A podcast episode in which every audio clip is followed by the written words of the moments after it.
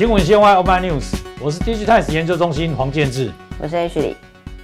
上次我们从这个乌克兰跟俄罗斯的战争聊到了低轨道卫星，然后接下来呢，又从这个要卫卫星的通讯，哦，它除了扮演这个通讯的功能之外呢，有电视服务，还有以及提供监测相关的一个一个服务的一个功能哦。那这一次呢，我们可能要再好好的认识一下卫星通讯哦。我们知道，就是说，其实这个卫星根据它在离地表不同的高度，好像不同的卫星有扮演不同的角色哦。那这边呢，我们好好来请教 Ashley，这个这几种的形式有什么差别？好的，其实我们先看一下图上哦。其实所谓的 LEO 低轨道卫星，那它当然顾名思义就是说它距离地球是最近的。大概就是一百六十到两千公啊公里这样的距离都被纳做低轨道卫星的一个范畴哦。那 GEO 就是地球同步轨道卫星，那它就是说它距离最远大概是三万五千七百多公里这样的一个距离哦。所以说它因为距离最远，所以它的覆盖范围当然就是最大。那所以大概就是三颗的一个呃低呃 GEO 卫星，它大概就是可以提供全球的一个服务。那 MEO 就是中轨道卫星，它大概就是位于这两者呃的之中这样子。哦，所以就根据它的这个呃距离，我们地表的高度不同，那可能它提供的一个上网的速率，以及它提供的一个延迟的时间也不一样。是的，我们可以看一下，就是说，其实像呃 GEO 这样的部分的一个卫星呢，你可以想象，你你去打乒乓球好了，你把因为它距离最远，所以你把讯息打出去，然后再回来的时候，它的时间要非常的久，所以它延迟性就非常的高。那 LEO 它的卫星它的优势就是说，因为它距离比较近。所以说，你当你的球发出去的时候，你要再回传，它的距离啊，它的距离就比较短，那它当然延迟性也会比较低。是，那我们看到就是说，其实像 LEO 这样子的看起来的话，它要把整个讯号能够覆盖我们整个地球的话，哎，其实是需要蛮多这个蛮多颗的一个卫星的。没错，Roger 讲到一个重点哦，其实像 GEO 卫星业者呢，就我们刚刚提过，它三颗卫星就可以呃覆盖整个地球，但是因为 LEO 它距离地球太近了。所以它距离比较近，当然当然它就是距离，它就必须要很多颗的卫星，它才能覆盖整个地球。所以 Elon Musk 他的 Starlink 的大啊大计划是说，他要发射大概上万颗的一个低轨道卫星，是，所以这对财务的一个负担是非常，资本需求是非常大的。是，哎，所以我们知道说，其实因为低轨道卫星呢，在这最近这一两年呢，其实炒得非常热哦，所以呢，哎，我知道说之前好像有一些做这个同步卫星的，就是 G O 的这个业者，先也要跨进来做了。那其实更早以前，好像也有几家业者也是有在做提供低轨道卫星的服务了。那这些业者，他们目前的状况是如何呢？好，那我们现在看一下啊，现有的一些啊 GU 或 MEO 的一些卫星业者哦，比如说 Faircell 或是 Hughes，它是目前是美国主要提供啊一些啊在农村啊或是郊区业呃消费者他们上网的一个提供给呃卫星电视啊或是 Internet 的服务的主要两大业者哦。那剩下我们看到的上面的一个图上的一个 SES 啊，或 Utility 这些，他们都是在主要在欧洲提供卫星电视，或是在海上提供一些导航的服务的卫星业者。那当然，他们也有构想说要提呃针对 LEO 提供呃进军这样的一个市场，但他们也知道说，其实这块投资非金额非常的大，所以他们目前也还在关啊，透过呃转投资 OneWeb，或是说啊投资其他的低轨道卫星业者来进啊耕耘这块市场。那我们再看一下 LEO 的现存的过去曾经发展的呃三家业者好了，Iridium 或是 Global Star 或 Overcom 来看哈，其实他们的财务状况都不是很理想哦。Overcom 最近才啊前阵子才下市，那 Global Star 呢，它自己本身其实它的卫星啊已经已经都没有在发射卫星了，所以它卫星年限也到期了，目前也很难再提供呃更多的服务，所以它只要主要是把它手上握有的一个频谱的资源哦出租给其他的啊其他的一些业者使用。嗯，那 Iridium 它当然现在是目前目前看起来状况最好的，它还有去更新它的卫星。那有趣的是，它其实也委托了 Starlink 去运载它的一个卫星到太空上去。哦，所以看起来其实要做这个低轨道卫星这门生意的话，还不是一件简单的事情哦。所以刚听 H 来提到，就是说，其实这个既有的几家呃低轨道卫星的业者，第一个就是他们发射卫星好像不是那么多。是几百颗，大概就是 Iridium 大概是六十六颗，然后 Global Star 或 Orbicon 他们大概就是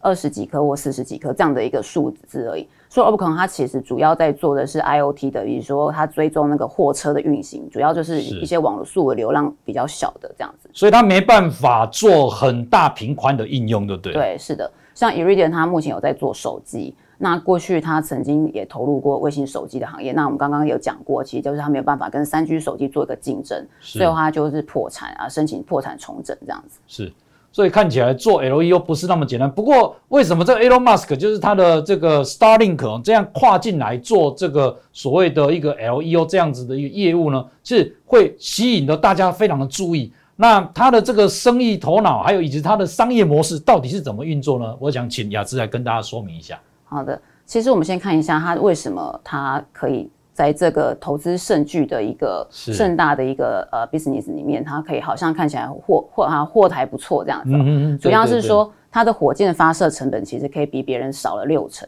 哦。因为过去以往发射一呃把卫星载到呃太空上去之后呢，你的火箭就是当场就爆呃就爆炸，然后就呃就就就就毁了这样子。是。但是 Elon Musk 他觉得说，他如果可以把火箭回收的话，让它像飞机一样慢慢的降落在一个平平台上，这样它就回收了大概呃七成的成本这样。所以火箭还可以回收的，是的，因为概念上好像火箭一发射出去，那、可能就整个都要报销报废了哈。是的，其实不止 Elon Musk 他在做这样的一个火箭回收的一个呃事业，其实像他最大的一个劲敌就是呢，他那个 Amazon 的那个贝佐斯，他也目前在做这样的一个事业，哦是是对他们都尝试要把这个发射的火箭做回收。那另外是说，Elon Musk 他之前现在也开始在做，说他把那个鼻锥罩也在做一个回收，这样子的话，他就可以再节省十趴的成本，这样总计加起来就是七十趴这样。哇，所以一次发射出去，它其实比别人就省了七成的成本。是的，然后另外是说他自己提供消费者 Internet 上网服务之外，还要自己发射火箭。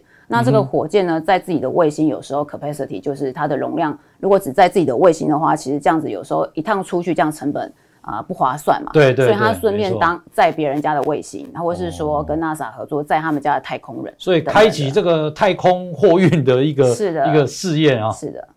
哇！所以这个我们可以看到说，Elon Musk 他其实在除了所谓的节流，也就是说他把这个火箭可以回收之外呢，他开源的方式他也很积极在做，就是说还可以帮别人在运送东西，那发射到这个太空里面。对。那另外是说他个人本身就有个人的魅力嘛，所以他在募款是上。也蛮比较比较容易。那另外是说，他也很积极的去争取一些国家的一个计划，比如说 NASA 的一些专案的服务啊，或是说他去呃，说之前的一个一些呃设 RDOF，这是就所谓的为呃宽频呃设乡乡村地方提供呃服务的一个基金补助，他都有去申请这样子。哦，真的是无所不用其极不过 Elon Musk 其实相对来讲也是一个另类的网红了，所以当然他对于这个相关的募资啊或者知名度其实都非常有帮助、哦。嗯那我们来看说，哎，像一般的消费者或用户呢，他假如说要使用这个 Starlink 所提供的一个卫星通讯的服务的话，他大概要用怎样子的方式可以这取得呢？啊、当然，首先第一个就是你要先上网申请，因为并不是说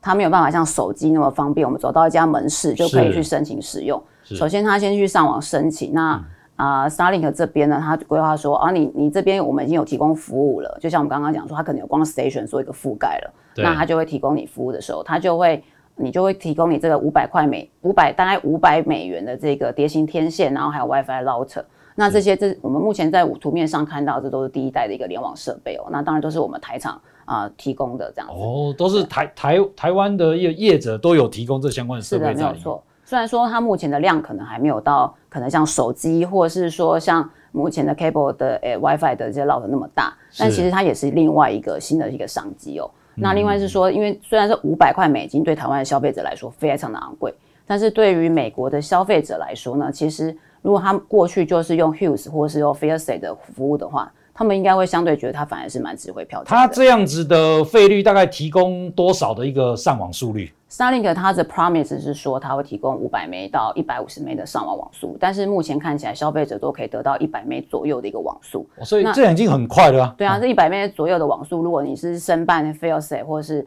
呃 Hughes 的话，大概就是一百五十块美金左右的的的价码才可以得到。所以假如说我要追剧的话，这个平宽应该是也是够用对啊。目前够用的。哦，是是是。